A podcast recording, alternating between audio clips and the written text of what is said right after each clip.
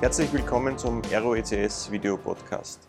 In der heutigen Ausgabe ist Peter Heinrich bei mir zu Gast, Hallo. Gesellschafter und Vertriebsleiter bei der NextLayer. Herzlich willkommen, lieber Peter. Danke für die Einladung. Lieber Peter, vielleicht kannst du dich und die NextLayer uns und unseren Zusehern vorstellen. Gerne. Ja, also mein Name ist Peter Heinrich. Ich bin bei der NextLayer für den Vertrieb verantwortlich und auch einer der Mitgesellschafter. Die NextLayer ist ein österreichischer Internet Service Provider. Wir sind jetzt seit 16, 17 Jahren am österreichischen Markt, äh, haben begonnen aus der Idee heraus, äh, wirklich einen 100% österreichischen Provider äh, wieder zu gründen und haben jetzt in diesen letzten 16, 17 Jahren mittlerweile doch eine stattliche Größe erreicht, sind jetzt von der Mitarbeiteranzahl in der Größenordnung die 55 Mitarbeiter und trauen uns mit Fug und Recht äh, in der Größenordnung unserer Infrastruktur zu sagen, dass wir wahrscheinlich unter den Top 3 Service Providern in Österreich sind, von der Dimensionierung unseres Netzwerkes her. Ich habe jetzt gerade an meine eigene Vergangenheit gedacht. Wir waren ja irgendwann einmal in Urzeiten Internet Service Provider. Ja. Sind es glücklicherweise nicht mehr. Kann man sehen, Ist ein wie sehr man will. nettes Ja. Geschäft, jederzeit Zum, zum. Glück für euch Ja. ja. sind wir es nicht mehr. Äh, wir, haben, wir haben uns äh, in eine andere Richtung entwickelt, aber äh, wenn man sich die Bandbreiten heute ansieht und das vergleicht mit vor 25 Jahren, denke ich, kann man eigentlich gar nicht mehr vergleichen. Das ist, die Technologie ist eine komplett andere. Ja. Äh, das Datenwachstum ist ja unglaublich. Wie, wie kann man sich denn so einen Betrieb von, von, einem, von einem Internetprovider vorstellen in der heutigen Zeit? In der heutigen Zeit, der Betrieb eines Internet Service Providers ist sehr, sehr spannend, nämlich genau jetzt auch in der Corona-Zeit, weil sich da schlagartig wirklich auch Verkehrsmuster und Größenordnungen ändern können. Ähm, weil du gesagt hast, über die letzten 20 Jahre, ich darf mittlerweile auch schon in der ISP-Branche ein paar Monate verbringen und weiß noch, dass die erste Leitung, die ich äh, anno dazumals im, im Jahre, glaube 98 verkaufen durfte, war eine 2 Megabit Leitung. Das war damals obszön viel von der Bandbreite her. Ähm, Ich kann mich erinnern, wir haben uns mit 9600 Baud eingewählt. Ja, genau. Zu Beginn. Ja. Wenn man gut war, gibt es manche Leute, die sagen, sie können sogar äh, mehr oder weniger das Signal noch nachpfeifen. Ich kann es nicht. ja. Ja, aber diese 2 Megabit waren damals mehr oder weniger, also ich glaube, kostenmäßig lag das in der Größenordnung um die 200, 250.000 Schilling pro Monat für die Leitung. Da war aber noch nicht die Trägerleitung der Telekom Austria dabei, die ist noch dazugekommen on top. Unglaublich.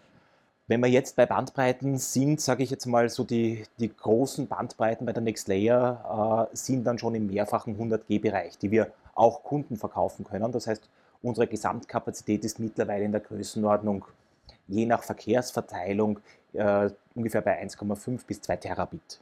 Also das, das sind schon, äh, ja, ich sage mal, ganz andere Dimensionen als anno dazumals. Ähm, warum das so Gibt es überhaupt die Hardware, die das, das schafft? Ja, Ja. äh, also wir dürfen sie bei euch beziehen und das funktioniert sehr, sehr gut oder über euch beziehen. Äh, wir setzen hier komplett auf Juniper-Hardware. Das ist mehr oder weniger, es gibt hier einfach Geschmacksrichtungen, Mhm. Cisco oder Juniper. In dem Fall haben wir uns vor Jahrzehnten einmal für Juniper entschieden und sind dieser Entscheidung einfach treu geblieben. Äh, Und davon sind wir mittlerweile bei den äh, Eiskastengrößen, äh, die wir hier verbauen. Ja, das, das Bandbreitenwachstum, dass das gesagt von 2 Mbit auf 1,5 Ja. Terabit, das ist unglaublich. Hat man da speziell im letzten Jahr noch, noch weitere Zuwächse gesehen? Ja. Jetzt, jetzt sind wir ja von heute auf morgen ins Homeoffice geschickt worden, die Kinder wurden ins Homeschooling geschickt. Hat man das irgendwie, irgendwie bemerkt? Also wir haben das sehr, sehr stark bemerkt, auch mit unseren Kunden gemeinsam. Erstens einmal haben sich die Verkehrsmuster komplett verändert. Äh, Ich denke mal, ihr habt das wahrscheinlich auch gesehen, weil auf einmal äh, sind alle Kunden auf die Idee gekommen, dass ihre VPNs vielleicht etwas zu klein dimensioniert sind, sowohl wahrscheinlich von der Security-Seite, von der Lizenzseite her, äh, als auch von der Seite der, der Bandbreite, weil bis, bis zu dem Zeitpunkt war es so, dass halt die Mitarbeiter aus der Firmenzentrale oder äh, nach draußen gesurft sind. Und wenn das jetzt dann in weiterer Folge war, sind alle mehr oder weniger in die Firma hinein, mussten hineingetandelt werden. Ähm, wenn die Security so aufgesetzt war, sind sie dann über die gleiche Leitung auch wieder hinausgegangen. Das heißt, wir haben Kunden gehabt, bei denen haben wir innerhalb äh, der ersten drei Monate beim ersten Lockdown drei Upgrade-Runden gefahren, weil sie einfach stückchenweise draufgekommen sind, dass sie hier mehr Bandbreite brauchen, dort mehr Bandbreite brauchen. Im Gesamten hatten wir äh, mehr oder weniger ein, ein, Plus von fast 30 Prozent äh, Internetverkehr in dieser Zeit. Das hat sich dann wieder ein bisschen äh, nivelliert, aber ja, es war ziemlich kräftig. Hat man das am Tag, denke mal am Tag mit dem Homeoffice hat mhm. man sicher am Tag gemerkt, aber hat man das am Abend auch gemerkt, dass die Leute viel, viel mehr zu Hause ge gewesen sind und, und, Netflix oder irgendwelche ja. anderen Streaming-Dienste geschaut haben?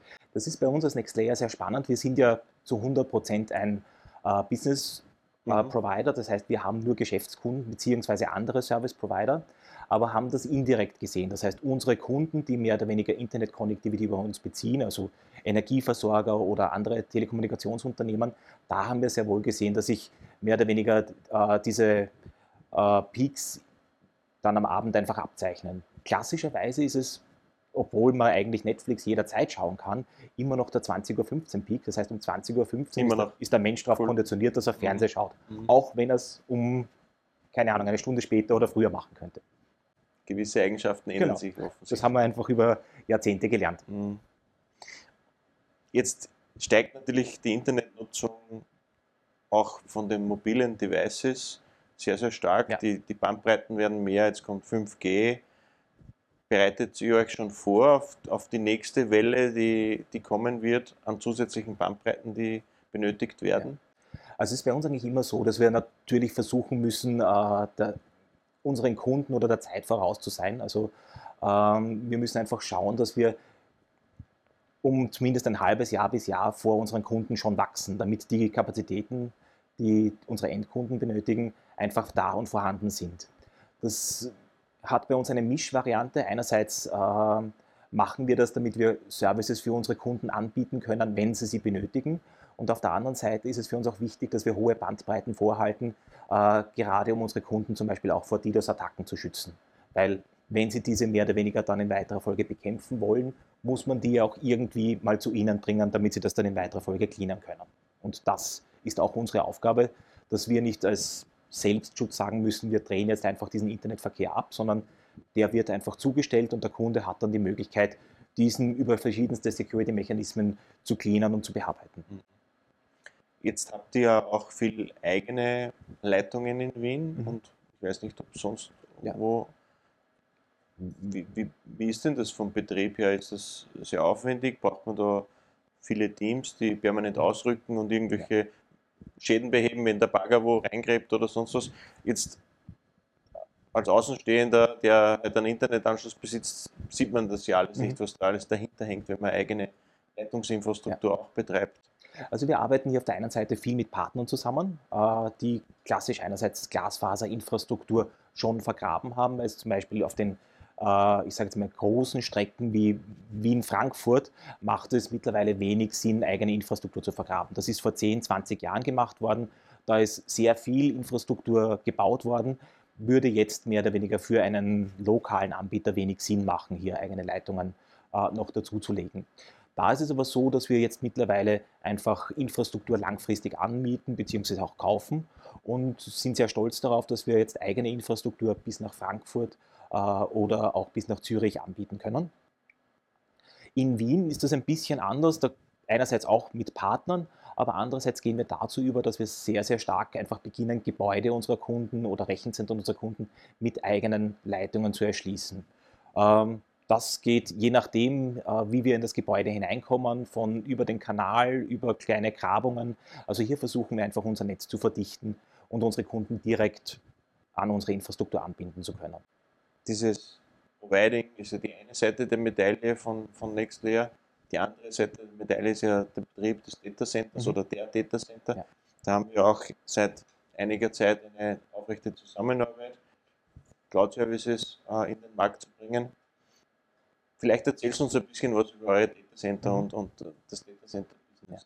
Also die NextLayer hat ein bisschen den Namen auch als Programm. Wir haben uns äh, mehr oder weniger stückchenweise über die letzten Jahre immer einen mehr oder weniger Internet-Layer äh, nach oben gearbeitet und haben wie vorher jetzt äh, besprochen, begonnen mit der klassischen Internet Connectivity, äh, das heißt mit den Layer 2, Layer 3 und sind dann weitergegangen äh, Richtung Data Center Infrastruktur und haben einmal mit einem kleinen Deployment begonnen bei der Interaction in Wien 21 und haben dort einmal einen Cage übernommen. Mittlerweile haben wir dort, ich glaube, fünf Cages ähm, und haben insgesamt drei äh, Datacenter Standorte in Wien. Das ist eines die Interaction in Wien 21, der andere Standort ist die eShelter hier gleich ums Eck äh, in der Computerstraße im 10. Bezirk und wir haben dann noch am Fleischmarkt im ersten Bezirk in Wien unser eigenes Datacenter. Das ist gleich in der Nähe vom Schwedenplatz.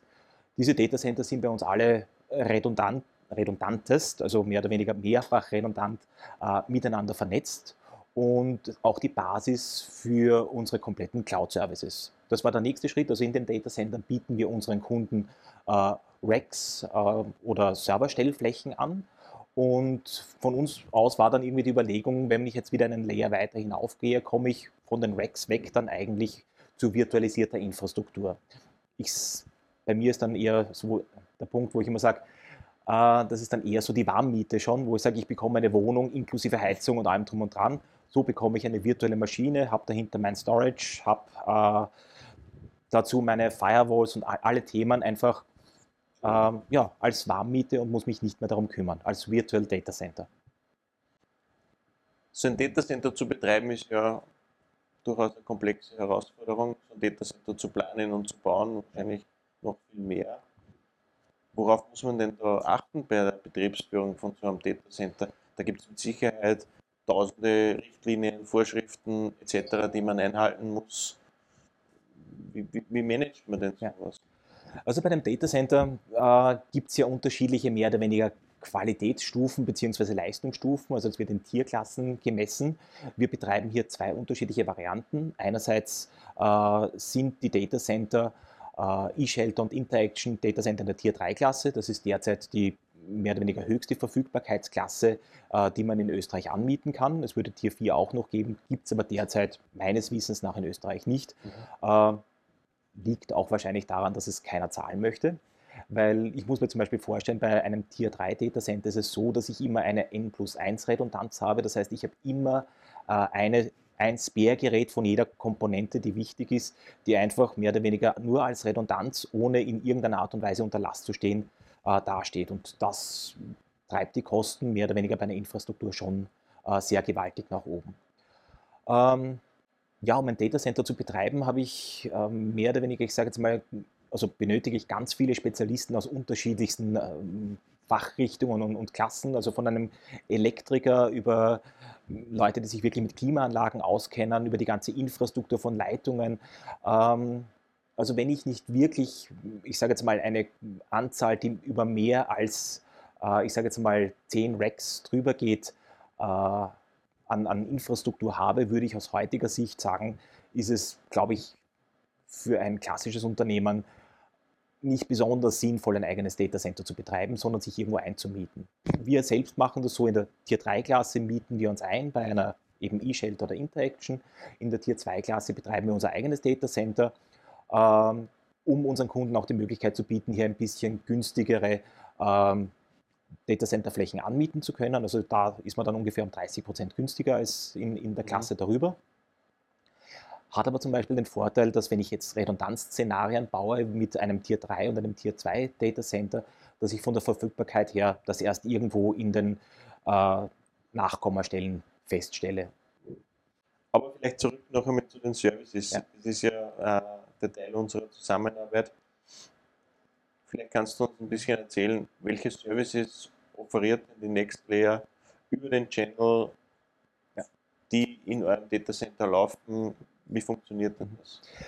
Also da haben wir ja länger drüber geplaudert und die, die, Idee war dahinter, dass es ja eigentlich mehr oder weniger, wenn man Hardware-Boxen, also Server oder Storages äh, über die Distribution verkaufen kann äh, oder anbieten kann, dann ist eigentlich eine virtuelle Maschine ja genau das Gleiche. Also das ist einfach der, der Punkt, der Kunde äh, bei einem Virtual Data Center, ich sage dann immer, bekommt der Kunde seine VCPUs, seinen RAM äh, und sein Storage einfach in Sackerl und kann das dann selbst, äh, mehr oder weniger selbst konfigurieren. Und da war unsere Idee, die wir dann mal gemeinsam gehabt haben und gesagt haben, warum bieten wir das nicht einfach über die Arrow an äh, und können hier äh, dem Partner der Arrow einfach die Möglichkeit geben, Data Center Services anzubieten, ohne selbst ein Data Center betreiben zu müssen. Ähm, bei uns ist es so als NextLayer, wir sind selbst Infrastruktur-Service Provider, das heißt, wir sind auf diesen Infrastrukturlayern sehr, sehr gut unterwegs. Ähm, aber gerade wenn es dann darum geht, mehr oder weniger interne IT-Services oder Applikationen für Kunden zu betreiben, das sind Themen, die wir vielleicht könnten, die wir aber nicht als unsere Stärke sehen. Und deswegen ist es für uns sehr, sehr wichtig und sehr, sehr spannend, hier einfach mit Spezialisten zusammenzuarbeiten. Äh, und da ist der Weg, wo wir gesagt haben, mit euch gemeinsam einfach ein sehr toller, weil ihr habt dieses Netzwerk der Spezialisten, die genau diesen Bereich super toll abbilden können. Äh, wir haben die Infrastruktur beziehungsweise die, äh, ich sage jetzt mal, dummen, den dummen Virtualisierungslayer und da können dann eure Partner einfach das drauf veredeln. Das, was wir anbieten, sind klassisch Virtualisierung auf Basis von VMware, äh, de facto eigentlich mehr oder weniger euer Produktportfolio, so wie NetApp zum Beispiel, wo wir ja sehr stark unterwegs sind. Ähm, und hier kann man dann auch Backup-Services von Veeam zum Beispiel anbieten. Also das sind all diese Themen, wo wir eigentlich, ich sage jetzt mal, wo man bei euch die Basiskomponenten äh, kaufen kann oder beziehen kann. Äh, das erwecken wir zum Infrastrukturleben und können das mit einem Partner gemeinsam dann einfach äh, zu einem nützlichen Produkt für die also Kunden machen. Das Ziel ist, hybride Services genau. anzubieten. Genau. Ich glaube, das ist auch der, der Clou dabei, dass es immer stärker in diesen Hybrid-Bereich äh, hineingeht, nämlich nicht nur in die, die Variante, dass der Kunde es on-premise bei sich laufen hat, er wird vielleicht Teile auch dedicated auf Bare Metal äh, bei uns im Datacenter laufen haben, er wird Teile in einer virtuellen Infrastruktur äh, laufen haben, bei uns hoffentlich oder bei uns gemeinsam als Cloud-Service. Äh, aber es gibt dann auch zum Beispiel Punkte, die keinen Sinn machen, in einer Art und Weise zum Beispiel von uns abgedeckt zu werden. Ähm, das wäre zum Beispiel Office 365. Ich sage jetzt mal, da ist es schwierig, sich gegen eine äh, Microsoft als Hersteller zu etablieren. Und deswegen werden solche Services dann einfach wirklich bei der Microsoft in einem Datacenter laufen. Mhm. Ähm, ist auch wiederum spannend, mit uns zusammenzuarbeiten als Next Layer, weil das Bindeglied dazwischen ist das Netzwerk. Und damit können wir über unser Netzwerk all diese unterschiedlichen Lokationen, unterschiedlichen Services einfach wieder zu einem Ganzen zusammenfügen und äh, denke einen sehr schönen Mehrwert äh, für eure Partner und deren Kunden produzieren. Ich denke, viele Kunden haben das ja speziell im letzten Jahr genossen. Also das ist etwas, was wir wirklich auch gemerkt haben und wo sich, wo sich unsere Kunden auch wirklich sehr, sehr gefreut haben und ich, ich hoffe auch sehr wohl gefühlt haben. Also bei uns war es so, wenn sie gesagt haben, ich brauche jetzt ganz schnell mehr Bandbreite, äh, dann war es im Normalfall so, dass wir einfach diese Bandbreite hergestellt haben und bei vielen Kunden haben wir mehr oder weniger die internen Prozesse des Bestellablaufs und des SAPs und dieser Themen äh, weit überholt und haben dann irgendwann einmal die Bestellungen eingesammelt, aber haben einfach diese Not so schnell wie möglich für den Kunden gelindert. Ähm, und da, glaube ich, ist auch sehr wichtig, mit, mit lokalen Ansprechpartnern zusammenzuarbeiten, weil wir können diese Wege abkürzen. Ähm, und wir sind auch noch in einer Größenordnung, wo man das machen kann. Wenn ich jetzt sage, ich habe ein äh, Unternehmen, das, ich sage jetzt mal, äh, viel, viel größer und viel, viel mehr durchstrukturiert ist, dann tue ich mir damit schwer. Also das ist genau der Punkt, warum ich sage jetzt mal, wir eine Daseinsberechtigung haben, weil ähm, wenn wir das nicht wären, dann könnte ich bei anderen Marktbegleitern genauso einkaufen. Mhm. Bei uns ist einfach der große Vorteil, dass wir lokal wirklich Spezialisten haben, die man angreifen kann, die man auch anrufen kann. Also bei uns kommt man wirklich bei einem Techniker raus äh, und dass man auch jederzeit die Möglichkeit hat, flexible Lösungen, die nicht immer ein 100% passendes Produkt sein müssen, wo ich sage, das passt jetzt für mich, sondern das kann ein bisschen mehr oder weniger maßgeschneidert werden für, für mich und ich glaube, das ist ein sehr schöner Mehrwert. Ja, bitte, jetzt haben wir eh lange geplaudert. Die abschließende Frage, die jeder beantworten nicht muss, sondern kann oder darf. Was machst du denn, wenn du nicht mit Herz und Seele im Einsatz bist für die nächste Lehre? Ja, da gibt es mehrere Varianten, also wobei die zwei bedingen sich also auch ein bisschen. Ähm, auf der einen Seite bin ich ein wirklicher Genussmensch, das heißt, ich esse und trinke sehr gerne in allen Varianten. Und um das, dieses Thema einigermaßen unter Kontrolle zu halten, ähm, mache ich mittlerweile auch Kraft-Ausdauersport, also versuche dann diese Kalorien auch wieder irgendwie mehr oder weniger in eine kompakte Form zu bringen. Ähm, jetzt in der Corona-Zeit bin ich zwar im dritten Monat äh, Lockdown, aber ja, ich hoffe, dass es jetzt dann bald auch wieder ein bisschen mehr in diese Richtung geht. Gut, Peter, vielen Dank für deinen Besuch. Vielen Dank fürs nette Gespräch. Weiterhin auf gute Zusammenarbeit, Ja, weiterhin viel danke sehr. Erfolg und hoffentlich steigende Bandbreiten. Ja? Und ja, okay. Herzlichen Dank für die Einladung.